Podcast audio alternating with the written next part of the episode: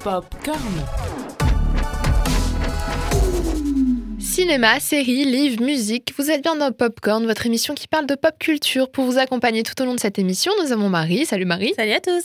Et moi-même Léa. Alors aujourd'hui Marie, de quoi vas-tu nous parler? Alors aujourd'hui Léa, je vais aborder un sujet qui fait le lien entre le cinéma, la littérature, les séries et même l'être humain en général. Oui, parce que sinon ce serait trop simple. Après avoir parlé du schéma narratif dans l'une des dernières émissions, je voulais revenir sur le personnage de fiction. C'est ce bon vieux héros avec un grand H qui envoie de toutes les couleurs. Bon, cette fois-ci, promis, rien de très grave va lui arriver. Non. Moi, aujourd'hui, j'ai choisi de vous parler d'une chose que l'on fait inconsciemment dès que l'on rencontre un personnage imaginaire ou même quelqu'un de bien vivant. Ah, je vois que je pique ta curiosité quand même. le bad boy qui tombe amoureux de l'ingénu, le jeune orphelin qui apprend qu'il a des pouvoirs, c'est un peu cliché, non, quand même. Hein. Et pourtant, qu'est-ce qui vous dit au tout début de l'histoire que le bad boy bah, en est un et que l'ingénu est aussi naïf que le prétend l'auteur N'est-ce pas vous, en tant que lecteur ou visionneur de séries ou de films, qui vous forgez cette opinion en étudiant le comportement et les caractéristiques des personnages? Si vous vous reconnaissez quand même là-dedans, je suis désolée de vous l'annoncer, mais vous êtes dans le stéréotype. Quelque part dans notre cerveau, nous avons une banque de données un peu spéciale. Et oui, nous aussi, nous formatons des données. D'ailleurs, notre cerveau a été d'ailleurs la première machine à formater des données. Hein. Notre sujet du jour, c'est quelque chose qui, utilisé à mauvais escient, dans la vie de tous les jours, peut être terrible pour les populations. Bon, Bon, moi, je vais rester dans le côté purement informationnel de la pop culture. Hein. On va pas rentrer dans de la politique, surtout en ce moment, c'est pas le moment. Tu l'auras peut-être compris ou pas, mais aujourd'hui je vais aborder avec vous le domaine du stéréotype en pop culture. Sa fonction est assez primitive, catégoriser les gens pour savoir à quoi s'attendre. Le premier qui n'a jamais stéréotypé quelqu'un me lance quand même la première pierre, hein car bien qu'on essaye de moins en moins euh, de mettre en avant les différences de chacun, on a tous tout de même recours aux stéréotypes. Et la lecture, l'écriture d'un roman, le visionnage d'un film ou d'une série n'échappe pas à la règle.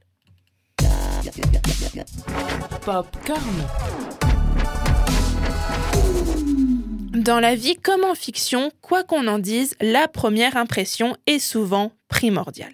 L'apparence, l'attitude corporelle, le comportement, les paroles, ces petits détails comptent. Je rajouterai malheureusement derrière. voilà.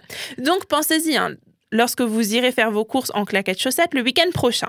Ben voilà, un bel exemple de stéréotype Marie quand même. Hein. mais comme dirait un personnage de fiction que j'affectionne particulièrement, ne pas chercher mais être toujours prête. Oui bon, ça n'a rien à voir, mais je voulais quand même le placer. Plus ou moins consciemment et d'une façon plus ou moins caricaturale, on se fait une image, une représentation de la personne ou du personnage que l'on rencontre euh, lors des, premières lignes ou qu'on leur rencontre pour la première fois euh, à l'écran. Et même de ceux dont on nous parle. Bon, c'est comme ça, on n'y peut rien. Par exemple, Anthony Bridgerton, du livre La chronique des Bridgerton, est un personnage autoritaire, tourné face à ses devoirs, un peu volage dans le premier tome ou dans la première saison, on peut se le dire, mais ça n'en fait pas moins un personnage touchant, voire attachant. Et après avoir vu l'acteur qui l'incarnait, séduisant. Mais autrement. Cette image est parfois très caricaturale, tronquée, voire erronée. C'est une sorte de grosse étiquette que l'on colle sur le front de la personne en lui prêtant des intentions, des comportements, des habitudes, des caractéristiques ou des goûts. On l'enferme alors dans un stéréotype pour mieux la catégoriser et lui attribuer une fonction. Ami, client potentiel, enquiquineur, euh, concurrent, diva, enfin tout ce que tu veux. Nous avons eu droit d'ailleurs à un très bel exemple dans une autre émission autour de l'image de la femme dans l'audiovisuel. Finalement, au tout début, en étant une actrice, tu ne pouvais jouer que des rôles de princesse ou de femme fatale. Bon, par exemple, autre stéréotype, aujourd'hui à Hollywood, un énorme stéréotype qui est mis en lumière depuis plusieurs années, c'est celui qu'après 50 ans, une, une actrice ne vaut plus rien. Bon, je caricature beaucoup, mais c'est pour donner l'idée que finalement c'est un stéréotype parmi d'autres. Il y a du vrai quand même. voilà. Cependant, plus nous apprenons à connaître quelqu'un, réel ou fictif, moins le stéréotype du départ aura d'importance. Et je pense que tu as déjà eu un stéréotype qui s'est envolé parce que tu connaissais plus le personnage dans un euh, oui, voilà, j'ai pas d'exemple, mais euh, oui, ça a dû forcément arriver. Bah, je trouve que c'est ce qui donne euh, même un peu de, de goût à la série ou au livre. C'est parce qu'en fait, piquant, ouais. ouais. parce qu'on se dit ah bah ce personnage, il va forcément avoir ce genre d'action, il va forcément faire ce genre de choses. ah mais lui, il est typique à faire ce truc. Et en fait, il le fait pas du tout. Et du coup, t'es là en mode ah Ok, bon, ok, j'ai un peu jugé un peu vite, désolée. Bien sûr, nous n'avons pas tous recours aux mêmes stéréotypes. Ils sont à la fois culturels, personnels, évolutifs, comme on a dit. Un groupe social développe des stéréotypes, qui lui sont propres concernant euh, les autres groupes sociaux. Et chaque individu décline à sa manière ces stéréotypes en fonction de son vécu personnel. Le stéréotype, par exemple, du bien parler des familles nobles euh, dans les chroniques de Bridgerton est décliné différemment suivant les enfants de cette famille. Par exemple, dans le premier, dans la tome ou de la première saison, finalement, le stéréo, enfin, le, le Daphné n'avait pas du tout les mêmes, le même comportement et les mêmes stéréotypes que Anthony dans, la, dans le tome 2 ou dans la saison 2. Parce que c'est pas, voilà, ils, ils évoluent finalement suivant leur propre vie, donc les stéréotypes, c'est pas forcément les mêmes, même s'ils viennent d'une même famille. Famille, pardon. Je fais aussi une petite référence euh, au personnage d'Héloïse, qui relève d'ailleurs les stéréotypes de sa classe et de son sexe tout au long de la saison 2. Donc ça, c'est super intéressant euh, quand on en parle. Le contenu d'un stéréotype peut aussi évoluer au fil du temps, des relations sociales, des prises de conscience et des événements historiques. Bon, je crois qu'à la base, la fonction positive du catalogage rapide des gens, donc du stéréotype, est donc euh, est la survie. Donc c'est un processus au niveau de notre cerveau reptilien. Oui, nous avons un cerveau reptilien.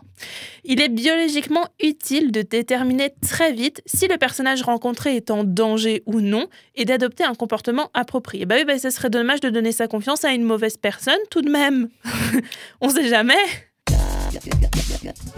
Popcorn.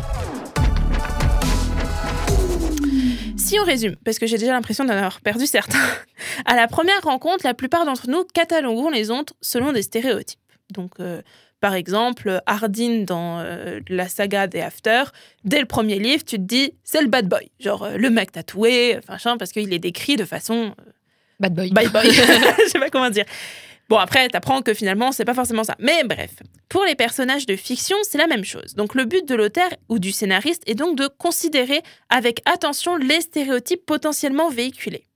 Si Miranda Presley, dans Le Diable s'habille en Prada, n'était pas le stéréotype de la femme d'affaires américaine qui n'a pas de temps pour sa famille, mais juste pour son travail, aurait-on eu le même contraste avec Andrea Ça, C'est une très bonne question. c'est une très bonne question. C'est ce qui fait leur duo dynamique. Exactement. En premier lieu, qu'on le veuille ou non, le lecteur ou le visionneur hein, cataloguera le personnage un tel dès le moment de la rencontre. Première page du roman ou première image euh, à l'écran.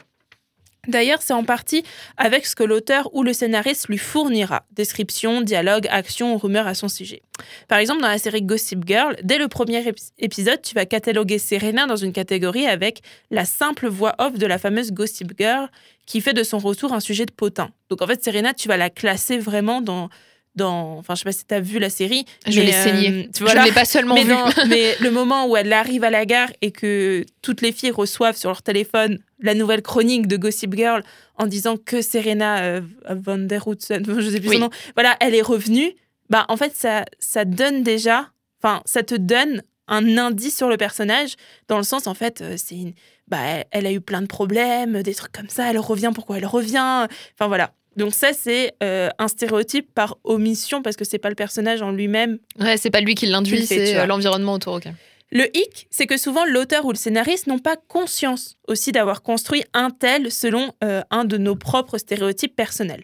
Le lecteur classera basiquement un tel en comme moi ou bah pas comme moi. Mais bon, ce n'est rien, les choses vont d'abord évoluer. Enfin, c'est ce que tout bon artiste espère, que en gros que ton personnage évoluera au fil des stéréotypes des gens. Cela peut même euh, être un avantage si le lecteur juge qu'un tel est comme lui. Euh, même métier, âge, situation, hobby. Il va alors s'identifier immédiatement à lui et ça, c'est le top car il va plonger dans l'histoire encore plus, encore plus que, euh, que si on ne le considère pas comme nous. La plupart vont le ranger dans la case pas comme moi et éprouveront donc un ou non de l'intérêt. Donc pas de, panique, on n'en est qu'à la première rencontre. Donc à ce stade-là, il y a deux choses importantes à faire pour conquérir l'intérêt du lecteur ou du visionneur. Malgré ces différences avec le protagoniste, c'est générer du conflit et enrichir la caractérisation d'un tel. Alors le premier point, c'est le leitmotiv d'Yves Lavandier. En gros, quand ça se complique pour un tel, on veut tout savoir, comment il va s'en sortir? On ressent un mélange de crainte et d'espoir quant au dénouement de l'histoire. On se demande ce qu'on ferait si on était à sa place. Tu ne t'es jamais demandé euh, ce que tu aurais fait à la place d'Harry Potter, par exemple? Ou de d'un personnage que t'adores ou euh, Ah, Si, bah forcément. Puis c'est, euh, je trouve que c'est là qu'on voit une bonne œuvre parce que c'est quand on la vit. À partir du moment où on se dit, qu'est-ce que je, ah non mais moi à sa place j'aurais pas fait ça, j'aurais fait ce choix-là, c'est que c'est une, une bonne œuvre. Et du coup, la deuxième, c'est la caractérisation d'un tel. Processus délicat si l'on ne veut pas définitivement sombrer dans le stéréotype. Le risque, c'est d'ennuyer le lecteur en tombant dans le cliché. Auquel cas, notre récit passerait pour ennuyant, cliché, prévisible, peu crédible, mal abouti, ou pire, pire du pire, amateur. Jugement négatif ultime dans le monde de la pop culture. Je dois avouer que lorsque j'ai écrit euh, cette partie, j'ai eu tout de suite en tête les clichés littéraires dans les romances. genre euh, un truc genre bien bateau, bien cliché, euh, mais en fait finalement la romance c'est tout le monde aime encore. Enfin moi ça me À la passe. romance c'est compliqué parce que on souffle tous fortement du nez quand quand l'histoire elle est prévisible, mais euh, quand euh, les deux protagonistes se mettent ensemble à la fin, on est quand même ravis. Ouais, c'est ça. Dans le domaine de la fiction, on parle parfois d'archétypes. Donc le héros, le mage, le roi. Donc en fait, un archétype, finalement, c'est ton personnage, il est bourré de stéréotypes, mais tu le sais. Je veux dire, l'archétype du roi, bah, c'est. euh, Oui, il a été créé, il a été créé avec pour les ça, en stéréotypes. fait. ouais. Ok. On pourrait considérer donc le stéréotype comme étant un archétype, archétype un peu déguisé, placé dans un décor ou une situation donnée. Par exemple, l'orphelin qui découvre peu à peu ses super pouvoirs avant de sauver le monde. Le vieux sage qui lui transmet ce qu'il sait avant de mourir. Le méchant machiavélique qui explique son plan donc au lecteur, au lieu de tuer le héros. Bah le... ça. le duo avec un fonceur irréfléchi et un penseur pragmatique. Et là, j'ai une petite pensée pour la série Teen Wolf, où tu as le fonceur irréfléchi qui serait plutôt Stal Stali- Steniski, donc joué par. euh, Dylan O'Brien. Exactement, merci. et, euh, et du coup, euh, Scott Michael, euh, joué par Tyler Posey. Enfin, c'est vraiment ce cliché-là du duo euh, avec un fonceur irréfléchi qui est Styles depuis le début, et puis tu as un penseur pragmatique. Enfin, en fait, tu sais pas trop. je vais pas m'avancer plus parce que je vais me faire taper par les fans.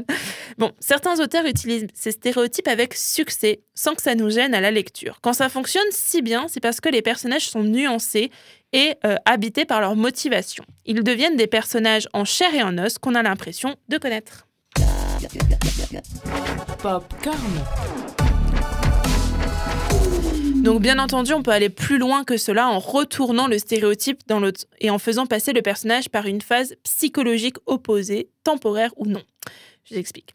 Le lecteur ou le spectateur du coup se demandera s'il va s'en sortir indemne. Donc ça crée en fait le conflit. Par exemple, dans The Walk- Walking Dead, Rick Grimes est shérif. Immédiatement, on se fait une idée de lui et le début de la série nous le montre comme un- le stéréotype du gentil vertueux, la tête sur les épaules. Mais bien vite, il passe par des phases où il pète littéralement un câble, désolé, jetant aux orties l'image qu'on s'était faite de lui.